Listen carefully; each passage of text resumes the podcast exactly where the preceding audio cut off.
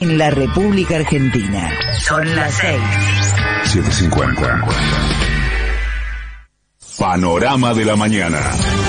750. Derecho a la información.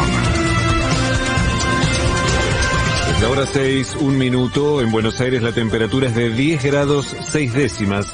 El cielo está despejado. Humedad 57%.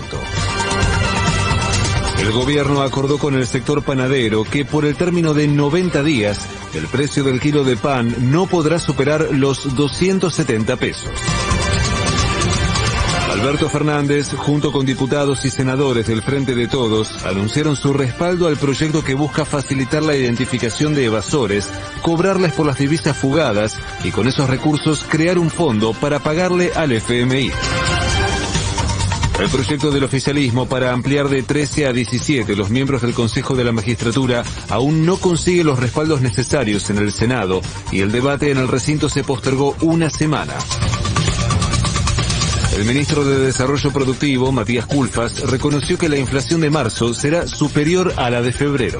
En marzo es, es el mes donde pega muy fuerte eh, el impacto de la guerra. Se dispararon productos alimenticios, tenemos el impacto de los combustibles. Claramente esto este, generó este, zozobra, también generó especulación, que es lo que estamos justamente ordenando ahí con el trabajo del Secretario de Comercio buscando retrotraer algunos de esos precios. Pero insisto, marzo va a ser el mes seguramente donde peguen buena parte de estos elementos y ya en abril esperamos eh, empezar a normalizar, ordenar y generar un, un mecanismo de baja.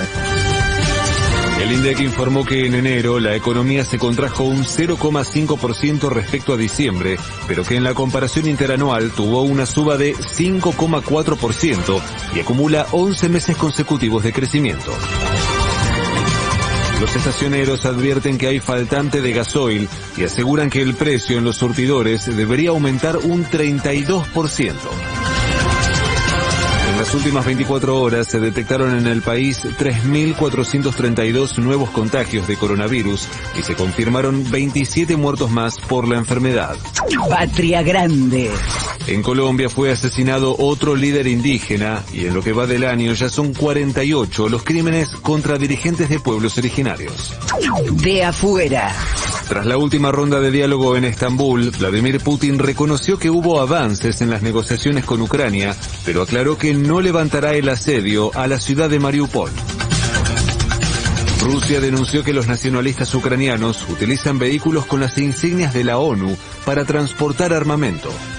Pelota. En el cierre de las eliminatorias, la Argentina empató 1 a 1 con Ecuador y estiró su invicto a 32 partidos. Lionel Scaloni aseguró estar muy satisfecho con el rendimiento de la selección en la clasificación para el Mundial.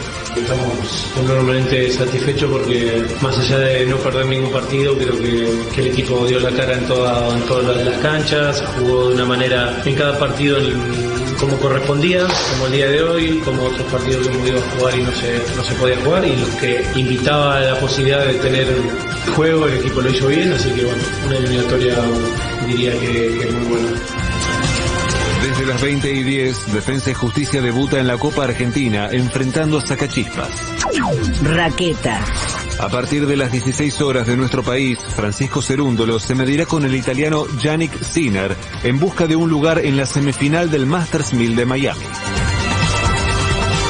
El cielo estará algo nublado por la mañana y parcialmente nublado por la tarde y por la noche con una máxima de 20 grados.